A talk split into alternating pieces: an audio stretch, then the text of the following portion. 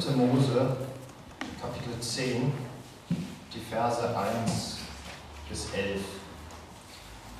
Das dritte Buch Mose beginnt mit den Angaben Gottes für die verschiedenen Opfer. Wir lesen von Speiseopfern, Dankopfern, Sündopfern. Wir lesen das sehr detailliert. Gott gibt da ganz genaue Anweisungen, wie welches Opfer auszusehen hat. Und diese Opfer haben einen Grund. Warum schreibt Gott das so detailliert da auf?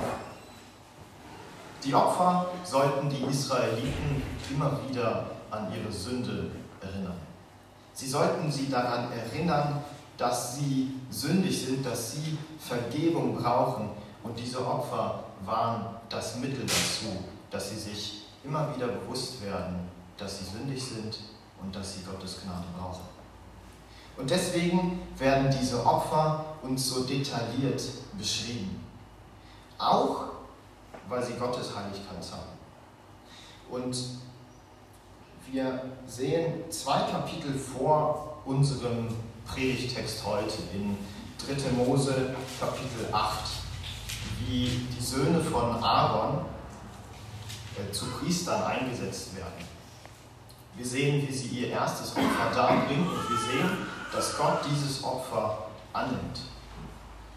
Und jetzt sehen wir im Kapitel 10 eine andere Situation. Ich lese ab Vers 1.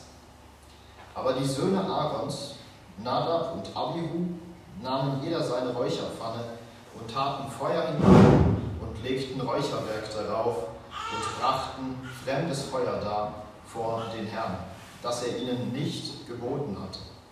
Da ging Feuer aus von dem Herrn und verzerrte sie, sodass sie starben vor dem Herrn. Und Mose sprach zu Aaron, das hat der Herr gemeint, als er sprach, ich will geheiligt werden durch die, welche zu mir nahen und geehrt werden vor dem ganzen Volk. Und Aaron schwieg still. Mose aber rief Misael und Elzaphan, die Söhne Ustiels, des Onkels Aaron, und sprach zu ihnen, tretet herzu und tragt eure Brüder vom Heiligtum hinweg vor das Lager hinaus.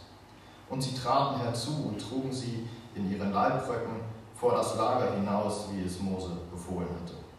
Da sprach Mose zu Aaron und zu seinen Söhnen Eleazar und Itamar, ihr sollt euer Haupthaar nicht entblößen, noch eure Kleider zerreißen, damit ihr nicht sterbt und der Zorn über die ganze Gemeinde kommt. Doch eure Brüder, das ganze Haus Israel, sie sollen weinen über diesen Brand, den der Herr angezündet hat. Ihr aber sollt nicht vor den Eingang der Stiftshütte hinausgehen, damit ihr nicht sterbt. Denn das Öl der Salbung des Herrn ist auf euch. Und sie handelten nach dem Worte Mose.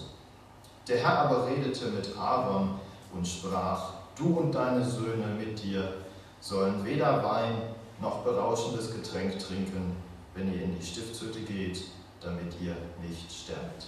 Das sei eine ewige Ordnung für eure künftigen Geschlechter, damit ihr einen Unterschied macht zwischen dem Heiligen und dem Unheiligen, zwischen dem Unreinen und dem Reinen, und damit ihr die Kinder Israels alle Ordnungen lehrt, die der Herr zu ihnen durch Mose geredet hat.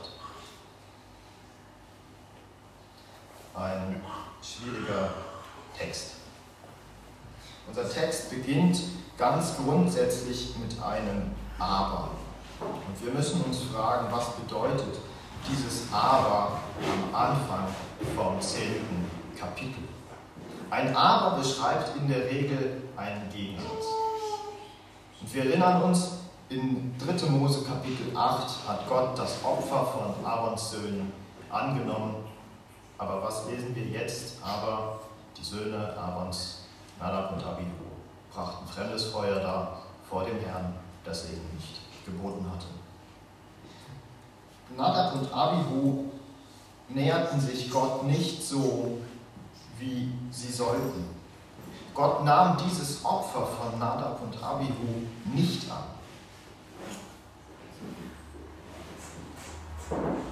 Und wir lesen in Vers 2 die verheerenden Folgen davon. Da ging Feuer aus von dem Herrn und verzerrte sie, sodass sie starben vor dem Herrn. Und jetzt ist unser Predigtext so richtig hart. Wenn wir das lesen, dann lesen wir, Gott hat Nadab und Abihu getötet, weil sie ihm ein falsches Opfer bringen wollten. Und an dieser Stelle müssen wir uns fragen, warum reagiert denn Gott so hart dieses falsche Opfer von Nadab und Abihu? Warum ist Gott jetzt gerade so zornig auf diese beiden Leute, dass er sie mit Feuer tötet? Und ich glaube, wir müssen uns ganz grundsätzlich zwei Fragen stellen, bevor, damit wir das verstehen. Die erste Frage ist, wer ist denn überhaupt? Wenn wir in die Bibel schauen, wenn wir der Bibel glauben, dann ist Gott der Schöpfer dieser Welt. Er hat alles erschaffen. Die Menschen, die Tiere, die Pflanzen, die Meere, alles kommt von ihm. Wir leben weil er uns Leben gegeben hat. Ihm alleine gehört diese Welt, in der wir leben. Er allein ist der Herrscher des Universums. Ist uns das bewusst, dass Gott alles, jede einzelne Millisekunde deines und meines Lebens in seiner Hand hält? Und wenn wir über Gott nachdenken, dann kommt uns heute die, die meistgebrauchte Eigenschaft Gottes in den Sinn, nämlich Gott ist Liebe. Und das stimmt. Gott ist Liebe. Aber schau mal, gerade weil Gott Liebe ist, muss er Sünde hassen. Wir können nicht sagen, wir lieben Kinder und wir sind gleichzeitig für Abtreibung. Das sind zwei völlig gegensätzliche Dinge. Und genauso kann Gottes Liebe Sünde nicht tolerieren. Er muss Sünde bestrafen und weil, weil er Sünde bestrafen muss, muss er automatisch auch uns als Menschen bestrafen, weil wir die Sünder sind. Vielleicht erinnert ihr euch noch daran, als ihr klein wart, zumindest ging es mir so, wenn ich unterwegs war und an mir sind erwachsene Leute vorbeigelaufen, dann musste ich immer hochschauen zu denen. Und du denkst, Mann, sind die groß. Und bei Gott ist das genauso. Aber wenn wir von, von Gott reden, dann reden wir von etwas so viel Größerem, als wir das sind, dass wir uns immer in dieser Froschperspektive befinden und hochschauen müssen zu diesem heiligen Gott, der alles gemacht hat. Und die Tatsache, dass wir Sünder sind, die macht es nur noch schlimmer, die macht uns noch viel kleiner und Gott so viel größer. Gottes Heiligkeit ist dieser Grund für seine Größe. Sie erklärt eben alle anderen Eigenschaften Gottes. Und wir sehen diese Heiligkeit bereits im Sündenfall von, von Adam und Eva. Gott konnte den, diese Sünde, die Adam und Eva begangen haben, nicht einfach überblicken oder so tun, als hätte er sie nicht gesehen, sondern er musste etwas dagegen tun, weil diese Sündhaftigkeit seiner Heiligkeit völlig konträr gegenübersteht. Und diese Heiligkeit sehen wir auch schon im nächsten Vers, wo Mose Gott zitiert, Vers 3. Und Mose sprach zu Aaron, das hat der Herr gemeint, als er sprach, ich will geheiligt werden durch die, welche zu mir nahmen und geehrt werden vor dem ganzen Volk. Mose greift hier die Worte Gottes auf aus äh, 2. Mose Kapitel 40. Er fasst dieses ganze 40. Kapitel in diesen wenigen Worten zusammen. Ich will geehrt und geheiligt, ihr sollt mich heiligen, wenn ihr zu mir naht. Die Priester, an die diese Worte ja primär gerichtet waren, sollten Gottes Heiligkeit widerspiegeln. Sie sollten Gott groß machen beim Volk. Die Priester waren dafür verantwortlich im, im Volk Israel, dass sie Gottes Heiligkeit zu den Leuten bringen sollten und das Volk Israel sollte heilig leben. Und das war die primäre Aufgabe von den Priestern diese Heiligkeit Gottes in das Volk hineinzubringen, das Volk zu unterweisen in dieser Heiligkeit Gottes, weil Gott heilig ist. Jetzt haben wir gesehen, wer ist Gott? Gott ist heilig. Und jetzt müssen wir uns eine zweite Frage stellen. Wer ist denn eigentlich der Mensch? Wer sind, wer sind wir? Du und ich.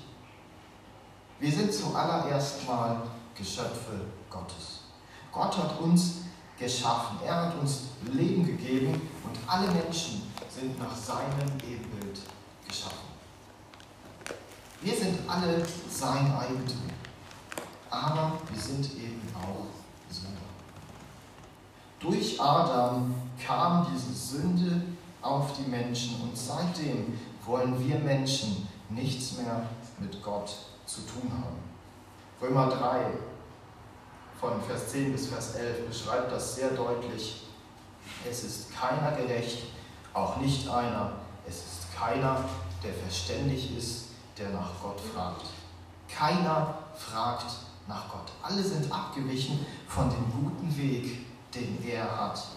Und genau das zeigt sich hier in unserem Predigtext.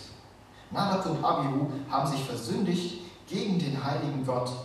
Und mal ganz ehrlich, wenn wir uns jetzt mit unserer eigenen Sündhaftigkeit beschäftigen, dann ist das kein einfaches Thema. Es fällt uns Menschen nicht leicht, über Sünde zu sprechen, geschweige denn über unsere eigene Sünde nachzudenken, weil wir dieses Thema eigentlich ganz gerne meiden würden. So geht mir das auch. Und jetzt kommt über diesen Predigtext oder in diese Stimmung, die wir hier heute als, als Gemeinde von, von Jesus Christus haben, eine recht negative Stimmung. Weil wir über Sünde reden müssen und das trübt diese Stimmung, auch diese Beziehung zwischen Gott und uns. Und jetzt haben wir gesehen in diesen zwei Punkten, dass da ein völliger Gegensatz besteht. Also ich hoffe, ich konnte euch das deutlich machen. Auf der einen Seite sehen wir diesen heiligen, großen, erhabenen Gott. Und auf der anderen Seite sehen wir Menschen wie dich und mich, die vor diesem großen, heiligen Gott klein und sündig sind. Die sind, wir sind seine Geschöpfe. Wir sind nicht Gott, sondern alleine Gott ist Gott. Und vielleicht hilft uns das, diese Reaktion Gottes in etwa nachzuvollziehen, warum Gott so hart reagiert hat. Und wenn wir weiterlesen, dann lesen wir eine scheinbar unwichtige Information in unserem Bibeltext, nämlich und Aaron schwieg still. Nachdem Mose diese, diese Worte zu Aaron gesagt hat, so, das hat der Herr gemeint, als er gesagt hat, ich will geheiligt werden. Durch die, welche sich zu mir nahen, konnte Aaron nichts mehr sagen. Und jetzt meinen wir, gut, das steht da, hat für uns jetzt keine große Bedeutung. Aber schau mal, Schweigen war bestimmt auch zum einen das Einzige, was Aaron in dieser Situation tun konnte. Gerade waren seine beiden Söhne durch Feuer vor ihm verbrannt. Gott hat seine beiden Söhne getötet und da ist es nicht verwunderlich, dass wir lesen, und Aaron schwieg still. Was soll er denn auch sagen, wenn seine Söhne gerade getötet wurden? Er war schockiert. Und auf der anderen Seite wusste Aaron aber auch ganz genau, dass sich seine Söhne gegen Gott versündigt haben. Das war ihm präsent, das war ihm klar. Für ihn damals war das viel klarer, was diese Anweisungen Gottes beinhalten, was Gottes Heiligkeit meint in diesen zehn Geboten, in den ganzen Opfervorschriften, die wir heute lesen, wo wir uns viel mehr reindenken müssen und und diesen Übertrag viel schwieriger vielleicht hinbekommen als die Leute damals.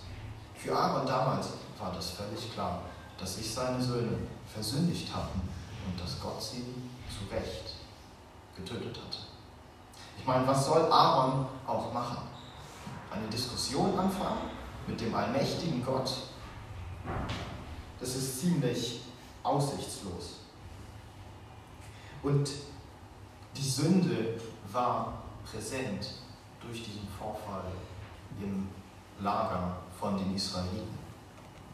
Und wir sehen, wie diese Sünde auf der einen Seite und die Heiligkeit Gottes auf der anderen Seite immer wieder völlig konträr gegenüberstehen. Und die Heiligkeit Gottes zeigt sich auch im nächsten Vers, in Vers 4, nämlich wie mit den Toten verfahren wird. Vers 4, Mose aber rief Misael und Elzaphan, die Söhne Usiels, des Onkels Aaron, und sprach zu ihnen, tretet herzu und tragt eure Brüder vom Heiligtum hinweg vor das Lager hinaus. Und sie traten herzu und trugen sie in ihren Leibröcken vor das Lager hinaus, wie es Mose befohlen hatte. Da sprach Mose zu Aaron und zu seinen Söhnen Eleazar und Itamar, ihr sollt euer Haupthaar nicht entblößen, noch eure Kleider zerreißen, damit ihr nicht sterbt und der Zorn über die ganze Gemeinde kommt. Doch eure Brüder, das ganze Haus Israel, sie sollen weinen über diesen Brand, den der Herr angezündet hat. Ihr aber sollt nicht vor den Eingang der Stiftshütte hinausgehen, damit ihr nicht sterbt, denn das Öl der Salbung des Herrn ist auf euch und sie handelten nach dem Wort Moses. Die Toten wurden aus diesem Lager der Israeliten weggebracht. Sie wurden vor das Lager gebracht, dahin, wo eigentlich die, die Aussätzigen kamen, die Leute kamen, die unrein waren und die keine Gemeinschaft mehr haben durften mit dem, mit dem Volk Gottes. Und jetzt wurden sie sicherlich auch rausgetragen, weil sie fürchterlich stanken. Das war jetzt sicher nicht der schönste Geruch, den sie dort verbreiteten, aber sie wurden in erster Linie herausgetragen, weil sie sündig waren. Weil sie sich versündigt hatten gegen diesen heiligen Gott. Und Mose sagt, tragt sie heraus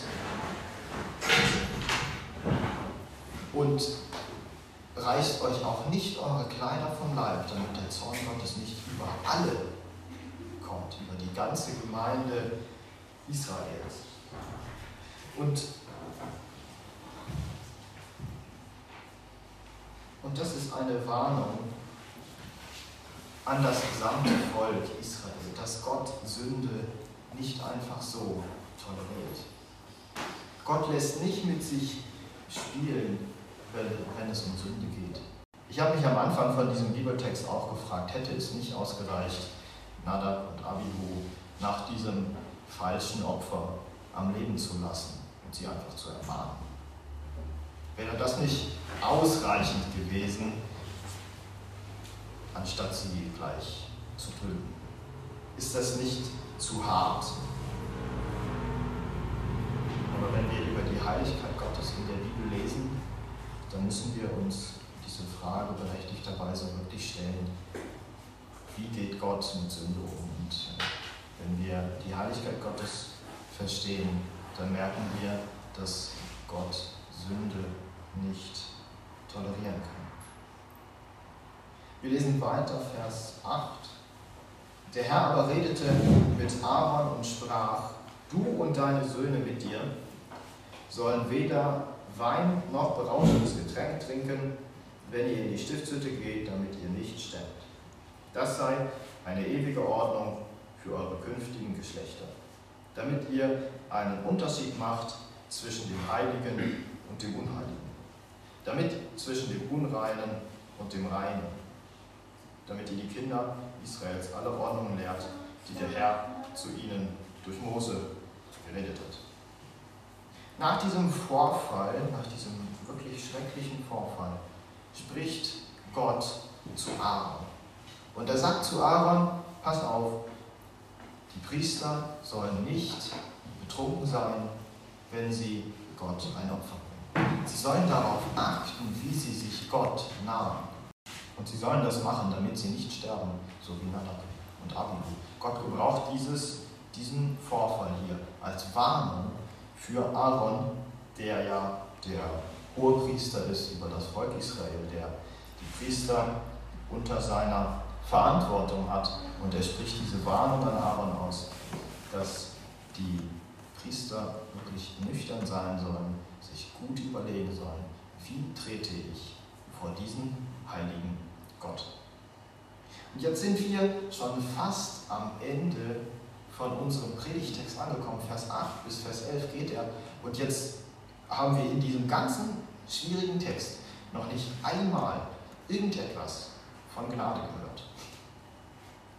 Und wir predigen oft von Gnade. Und jetzt fragen wir uns, wo ist denn Gnade in diesem Predigtext? Aber lasst uns nochmal Vers 8 lesen, den Anfang. Der Herr redete mit Aaron. Genau da zeigt sich genau. Gott hätte jedes Recht gehabt, nicht mit Aaron zu reden. Gott hätte jedes Recht gehabt, sich völlig zu isolieren, geschweige denn das ganze Volk Israel auszulöschen.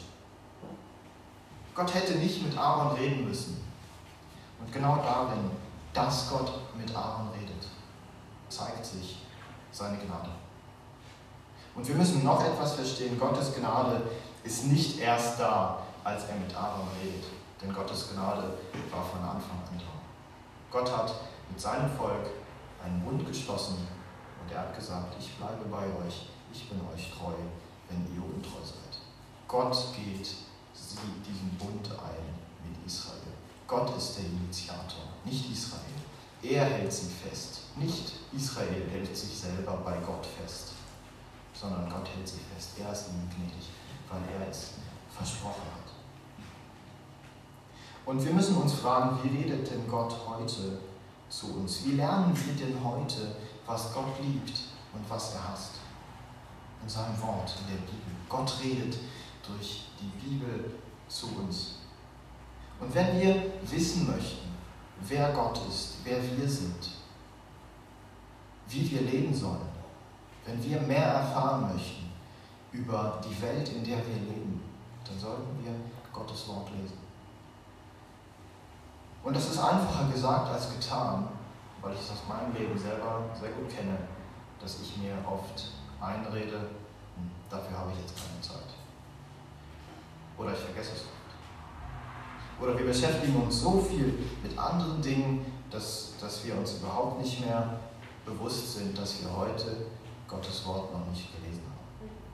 Und da muss ich in meinem Leben immer als erstes anfangen und immer wieder neu zu diesem Wort Gottes gehen, um zu wissen, was er mir sagen möchte durch sein Wort.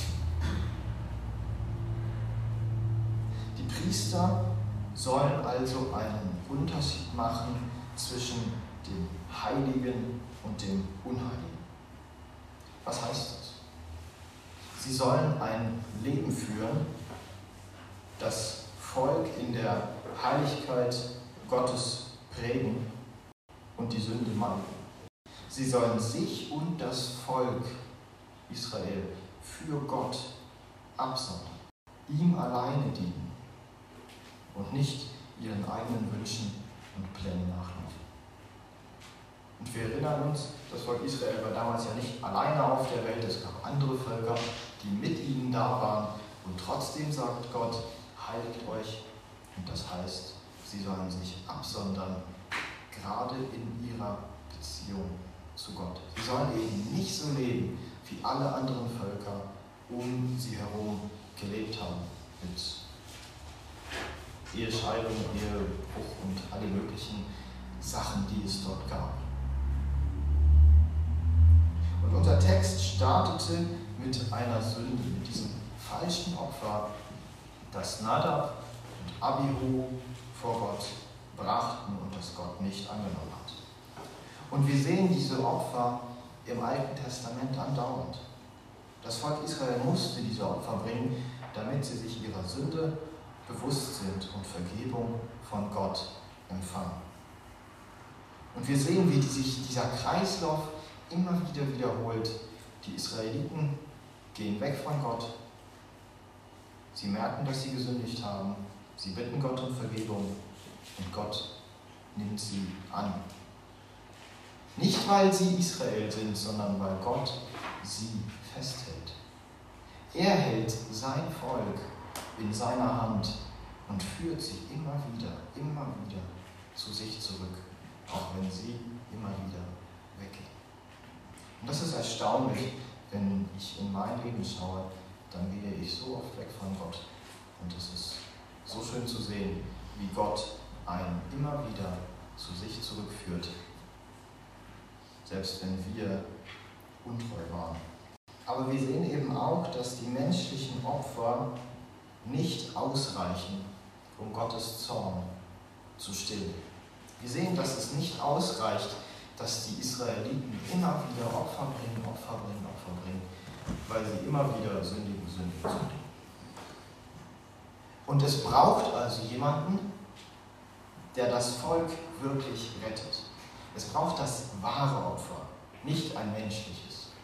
Es braucht einen Priester, der wirklich ein heiliges Leben führt. Nicht so wie Nadab und Abihu das getan haben. Und bereits direkt nach dem Sündenfall äh, aus 1. Mose 3, Vers 15, da sagt Gott, ich will Feindschaft setzen zwischen dir und der Frau, zwischen deinem Samen und ihrem Samen. Er wird dir den Kopf zertreten und du wirst ihm in die Ferse stechen. Und genau hier, gleich nach diesem ersten Sündenfall, den die Menschen begangen haben, verspricht Gott, ich sende euch einen Retter. Ich sende euch den Messias, der euch befreien wird von dieser Knechtschaft der Sünde, unter der ihr lebt. Der Zorn Gottes über Nadab und Abihu war berechtigt und er war gerecht. Gott kann Sünde weder tolerieren noch akzeptieren oder darüber hinwegschauen. Er muss Sünde bestrafen. Und dann hing Jesus dort am Kreuz mit wahnsinnigen Schmerzen. Und er ringt nach Luft. Und um ihn herum stehen Leute, die weinen oder ihn sogar auslachen. Und er erträgt diesen Zorn Gottes, der für dich und mich bestimmt war. Völlig ungerechtfertigt. Jeder von uns müsste für seine Sünde eigentlich für immer in der Hölle sein. Und trotzdem sehen wir, wie Jesus für Menschen am Kreuz gestorben ist, die an ihn glauben, die das annehmen, dass sie Sünder sind und nur durch ihn alleine Vergebung von ihrer Schuld erhalten. Aber was hat dieser Bibeltext jetzt mit uns zu tun? Jetzt haben wir uns die Geschichte angeschaut, wir haben uns angeschaut, warum war das Opfer falsch, das Nadab und Abihu gebracht haben. Warum reagiert Gott so hart darauf? Wir haben noch nicht festgelegt, wieso lesen wir diesen Text und wieso soll dieser Text heute für uns immer noch aktuell sein, selbst wenn er schon mehr als 3000 Jahre alt ist und dazu noch im Alten Testament steht. Zuallererst sehen wir in diesem Text, wie heilig, wie erhaben und wie groß Gott ist. Wir sehen auf eine sehr erschreckende Weise seine Macht. Und das führt uns zum ersten Punkt. Gott ist heilig. Ich weiß nicht, ob du schon einmal darüber nachgedacht hast, dass Gott heilig ist. Ich habe das lange Zeit nicht wirklich gemacht. Wir gehen immer davon aus, Gott ist heilig, aber wir beschäftigen uns ziemlich selten mit, mit dieser Heiligkeit. Was bedeutet das eigentlich? Wo kommt diese Heiligkeit her?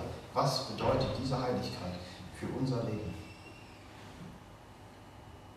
Wir erinnern uns an Mose aus 2. Mose 33 von Vers 18 bis 23. Da fragt Mose Gott, Herr, ich möchte deine Herrlichkeit sehen. Zeig mir doch einmal deine Herrlichkeit, wie du aussiehst.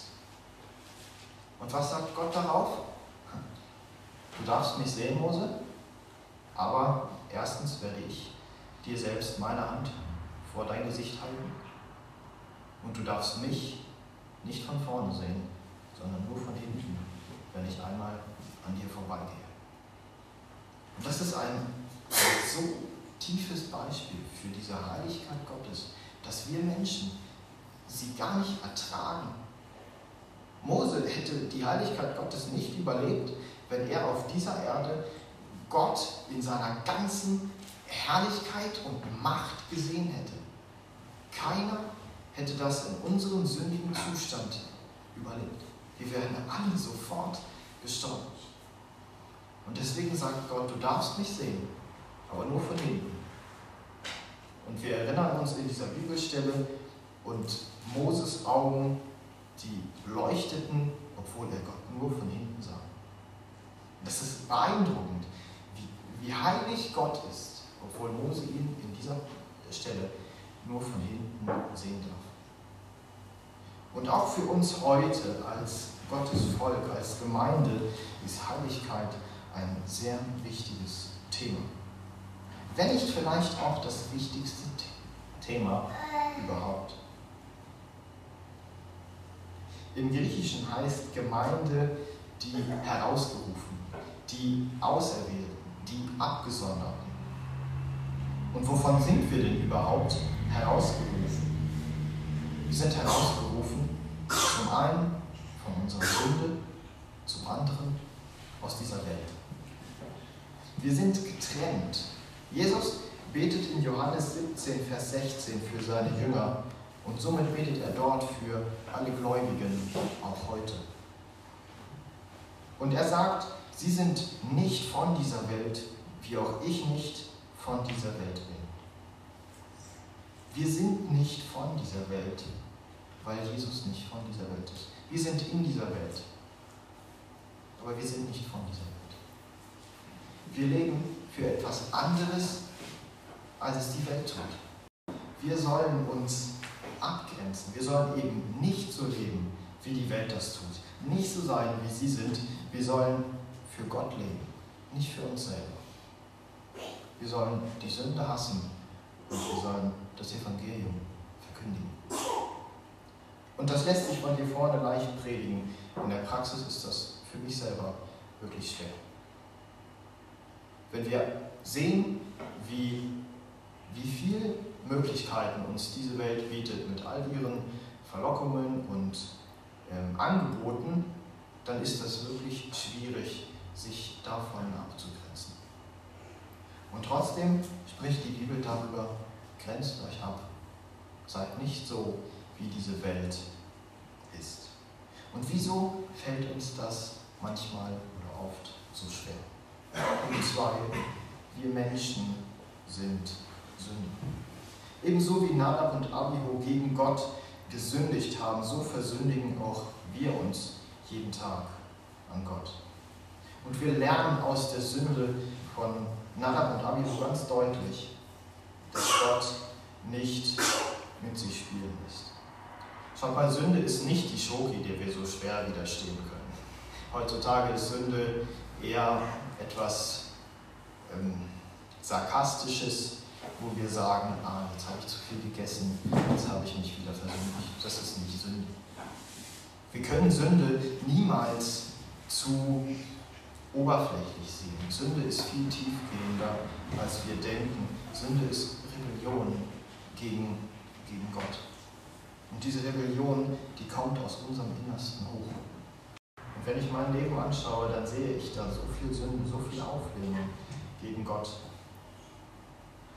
dass ich mich manchmal oder öfters wirklich frage, wie kann Gott jemanden so wie, wie mich lieben?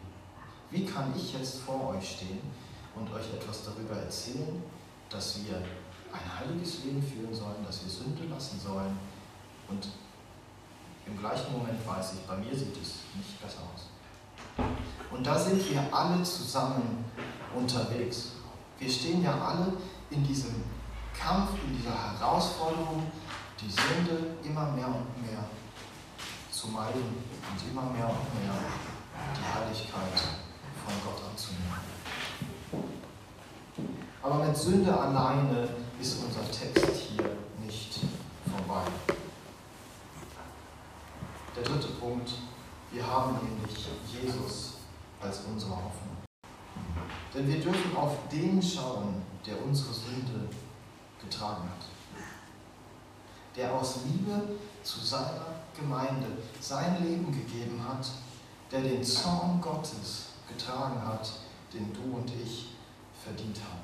Jesus besiegte den Tod am Kreuz und er sitzt jetzt als unser Anwalt auf dem Thron und er vertritt uns, wenn wir uns versündigt haben vor Gott. Er tritt für uns ein, wenn wir um Vergebung bitten. Und wenn wir uns versündigen als Kinder Gottes, dann sieht Gott nicht mehr unsere Sünde an, die wir vor bringen, sondern er sieht Jesus, der die Sünde getragen hat. Wir dürfen unser Leben mit dieser Hoffnung leben, dass wir Kinder Gottes sind und dass wir eines Tages frei sein werden von Sünde, von allem, was uns in dieser Welt immer wieder von Gott trennt. Wir dürfen diese Hoffnung haben, dass wir eines Tages bei Jesus sein dürfen, dass wir ihn sehen dürfen, und zwar dann in seiner ganzen Macht und Herrlichkeit.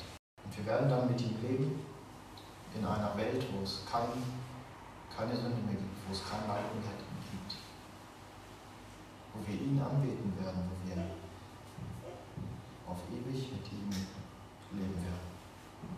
Und gerade weil Jesus unsere Hoffnung ist, haben wir, und das ist jetzt der vierte Punkt, einen Auftrag als Gemeinde. Jesus sagt in Matthäus 28, Vers 18, mir ist gegeben alle Gewalt im Himmel und auf Erden. Darum geht hin. Der Missionsbefehl, den Jesus hier beginnt, beginnt nicht mit den Worten, geht hin und macht zu Jüngern alle Nationen, sondern er beginnt damit, dass Jesus sagt, mir ist gegeben alle Macht im Himmel und auf Erden. Und deswegen soll ihr gehen. Gerade weil Jesus alle Macht gegeben ist, sollen die Jünger gehen. Weil er allmächtig ist, weil er es ist, der uns befähigt, der uns beschützt, der uns leitet, sollen wir gehen. Dürfen wir als Jünger diesen Auftrag ausführen, nämlich das Evangelium zu verkündigen. Wir müssen das nicht machen, weil wir auf uns selbst vertrauen müssen. Wenn du mit jemandem über den Glauben sprichst, dann ist das für mich sehr befreiend zu wissen, dass es nicht auf meine Rhetorik ankommt, nicht auf meine Fähigkeiten, sondern dass es Gottes Geist ist, der den Menschen überführen wird oder nicht. Dass Gott es ist, der Menschen rettet, der Menschen das Herz auftut, nicht wir. Und deswegen dürfen wir dieses Evangelium von Gott verkündigen an die Menschen, mit denen wir unterwegs sind, mit denen wir arbeiten, mit denen wir unsere Freizeit verbringen, dass wir ein Zeugnis sein dürfen für Gott. Und der Hauptvers aus dem ganzen dritten Buch Mose ist der Hauptvers für uns als Gemeinde heute. Sondern ihr sollt mir heilig sein, denn ich, der Herr, bin heilig, der euch von den Völkern abgesondert hat, damit ihr mir angehört. 3. Mose 20, Vers 26. Dieser Vers ist das ganze dritte Buch Mose zusammen. Gott sagt, ihr sollt mir heilig sein, weil ich heilig bin. Ich habe euch abgesondert, damit ihr mir gehört. Und dieser Vers, der steht auch über uns als Gemeinde heute. Schau mal, wir sollen als Gemeinde heilig sein, weil Gott heilig ist. Gott hat uns als Gemeinde abgesondert für ihn, damit wir ihm angehören. Wir sollen heilig sein. Aber was heißt das eigentlich? Was heißt heilig sein? Was heißt in, Heiligung leben für uns als Christen? Schaut mal, wenn ihr ein, ein Rübli schneidet, dann legt ihr das für gewöhnlich auf ein Schneidebrett und ihr fangt an, das Rübli Stück für Stück zu schneiden. Und wenn ihr das Rübli schneidet, dann macht ihr einen Schnitt und ihr schiebt das Stück weg, damit es nicht stört. Und schaut mal, genau so ist das auch mit, mit, mit dem Heiligsein. Wenn Gott uns rettet, wenn er uns versetzt aus unserem sündigen Zustand in seine Gemeinde, dann ist das wie mit diesem Rübli. Er schneidet uns ab er sondert uns ab aus dieser Welt, in der wir vorher waren, und er versetzt uns in seine Gemeinde. Und das ist etwas völlig anderes. Wenn wir abgeschnitten sind, wenn wir versetzt sind, dann ist das nicht möglich, dass wir dieses abgeschnittene Stück da wieder draufsetzen, sondern wir sind getrennt. Da ist etwas Grundlegendes geschehen, dass wir nicht mehr zurückkommen. Und das meint heilig sein. Wir sind getrennt von unserem alten Leben. Wir sind getrennt aus dieser Sünde, wo wir vorher gefangen waren. Und wir sind neu für Gott abgesondert, damit wir für ihn leben, damit wir unser Leben für ihn leben. Um Heiligkeit ist schwer. Mir persönlich fällt es oftmals sehr schwer, immer wieder anzufangen, immer wieder aufzustehen, wenn ich gesündigt habe und diesen Kampf immer wieder von vorne aufzunehmen. Und hier sitzen Leute, die davon viel besser berichten können als ich, weil ihr mehr Erfahrung habt, mehr Lebenserfahrung in diesem Bereich als ich. Und trotzdem bleibt es immer wieder ein Kampf. Dieses Leben, das wir als Christen führen, ist nicht immer leicht. Wir sündigen, wir fallen und dann müssen wir wieder aufstehen und weitermachen. Und das zehrt oft an unserem Glauben. Und wir fragen uns, wie lange soll das noch so gehen? Wie lange müssen, müssen wir noch aufstehen? Wie lange müssen wir das noch ertragen, dass wir immer wieder fallen, immer wieder fallen und immer wieder aufstehen? Und schaut mal, Paulus sagt in Philippa 1, Vers 6, sehr, sehr ermutigende Worte. Er schreibt, weil ich davon überzeugt bin, dass der, welcher in euch ein gutes Werk angefangen hat, es auch vollenden wird bis auf den Tag Jesu Christi. Schau mal, wir leben unser Glaubensleben nicht aus unserer eigenen Kraft. Wir müssen nicht aus eigener Kraft heilig sein, weil Gott uns die Kraft dazu gibt. Jesus hat am Kreuz für unsere Schuld bezahlt. Es gibt Vergleiche in der Bibel, wo Jesus, wo Jesus sagt, ich bin der gute Hirte, ich lasse mein Leben für die Schafe. Und es gibt andere Beispiele, wo Jesus sagt, wenn ein Schaf verloren geht, lässt er die anderen stehen und er holt das verlorene Schaf zurück. Und das darf uns Mut machen dass es nicht auf unsere Kraft ankommt, sondern dass wir auf Jesus schauen dürfen, weil er unsere Kraft ist. Er gibt uns diese Kraft, ein heiliges Leben zu führen. Er wird uns bewahren, bis wir einmal vor ihm stehen dürfen. Und das ist die größte Ermutigung, die wir haben dürfen dass es in unserem Glaubensleben nicht auf uns ankommt, sondern es kommt auf Gott an. Und eben weil wir wissen dürfen, dass Gott uns durchträgt, dürfen wir mutig vorwärts gehen, dürfen wir sein Evangelium verkünden, dürfen wir heilig sein, dürfen wir anders sein, als die Welt es ist, auch wenn uns das oftmals mit Schwierigkeiten begegnet. Aber gerade dieser Bibeltext den wir heute gelesen haben, zeigt uns sehr stark, dass Gott es hoffentlich wert ist, dass wir ihm nachfolgen und ein heiliges Leben vor ihm führen, weil Gott alles in seiner Hand hält. Und ich mache euch Mut, euch nochmal mit diesem Bibeltext zu beschäftigen. Es ist sicher ein Text, der nicht standardmäßig am Sonntag gepredigt wird. Und trotzdem zeigt uns dieser Text sehr viel auf über Gott und über uns.